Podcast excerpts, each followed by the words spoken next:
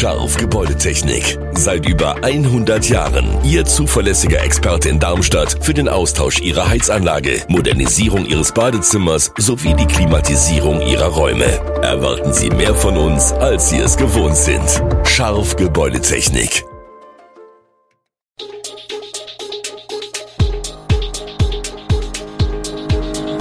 Gude, unser morgendliches News Update. Das Wichtigste aus Südhessen für Sie im Überblick. Guten Morgen aus Darmstadt an diesem 12. Dezember.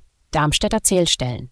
Mehr Radfahrer und weniger Autos. Besuchsverbot in Kreisklinik von Großumstadt. Hälfte der Fahrkartenautomaten wird in Darmstadt abgebaut. Das und mehr heute im Podcast.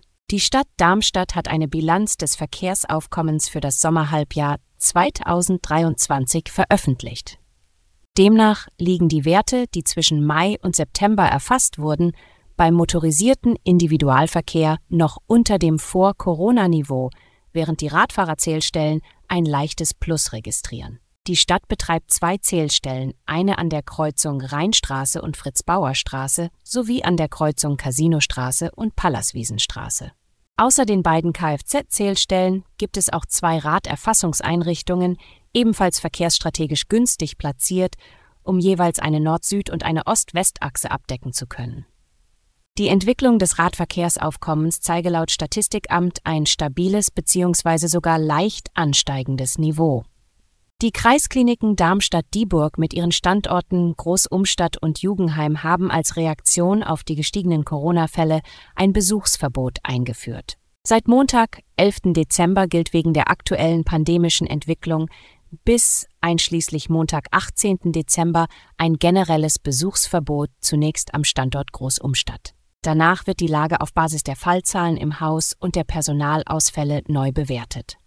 In Absprache mit den jeweiligen Stationen sind Ausnahmen in besonderen Fällen möglich, zum Beispiel bei Kindern, kritischen Patienten oder werdenden Vätern. Außerdem gilt eine Maskenpflicht an beiden Standorten. Für Besucher sowie für ambulante und Tagesklinikpatienten werden an den Empfängen dafür ausreichend Masken vorgehalten. In Darmstadt wird mehr als die Hälfte der Fahrscheinautomaten bis Mitte 2024 abgebaut.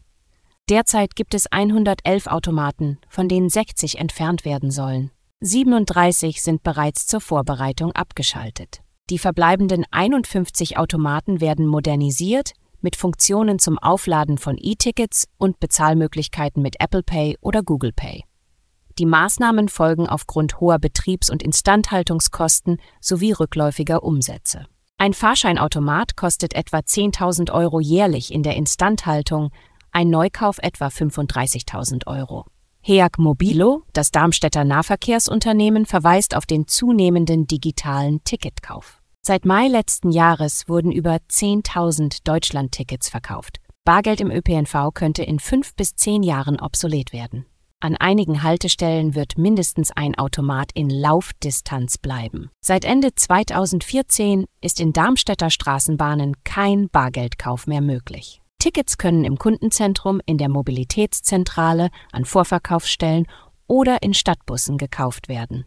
Ab dem 1. Januar 2024 wird der Airliner nur noch bargeldlose Zahlungen akzeptieren. Das Lufthansa-Bodenpersonal an deutschen Flughäfen erlebt einen rauen Arbeitsalltag mit verbalen und physischen Übergriffen.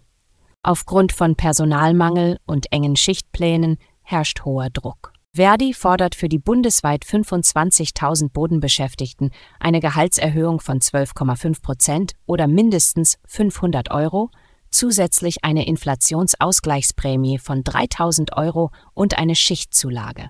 Die Tarifverhandlungen starten am 18. Januar. Mitarbeiter, die während der Corona-Krise andere Jobs annahmen, berichten von besserer Bezahlung ohne Schichtarbeit. Das führt zu hohen Krankenständen und verstärktem Personalmangel. Verdi betont die Notwendigkeit angemessener Bezahlung für das anspruchsvolle Arbeitsumfeld. Lufthansa erwartet faire Verhandlungen. Der Darmstädter Pharmakonzern Merck arbeitet an der Entwicklung von Cultured Meat, einer innovativen Fleischalternative aus dem Labor, die in einigen Jahren möglicherweise in Supermärkten erhältlich sein könnte. Dieses Fleisch, das tatsächlich von Tieren stammt, wird ohne das Schlachten von Tieren produziert. Die Zunahme der Weltbevölkerung und des Fleischkonsums stellt eine Herausforderung für Ressourcen und das Klima dar, und Cultured Meat könnte eine Lösung bieten. Zellen werden aus Muskelgewebe von Tieren isoliert und in einem Bioreaktor gezüchtet. Derzeit sind die Produktionskapazitäten beschränkt. Und Cultured Meat ist teuer. Ein Burger Patty kostet über 100 Dollar. In einigen Restaurants in Singapur, Israel und Kalifornien kann man jedoch bereits kultiviertes Fleisch testen. Cultured Meat ist potenziell gesünder, umweltfreundlicher und ressourcenschonender. Merck arbeitet an der Herstellung von Zellkulturmedien für diese Technologie. Es könnte 10 bis 15 Jahre dauern, bis Cultured Meat in deutschen Supermärkten verfügbar ist, wobei seine ethischen und ökologischen Vorteile die Verbreitung beschleunigen könnten. Alle Infos zu diesen Themen und noch viel mehr finden Sie stets aktuell auf airshowonline.de. Gute Südhessen ist eine Produktion der VAM von Allgemeiner Zeitung, Wiesbadener Kurier, Echo Online und Mittelhessen.de. Redaktion und Produktion die NewsmanagerInnen der VAM. Ihr erreicht uns per Mail an audio.vam.de.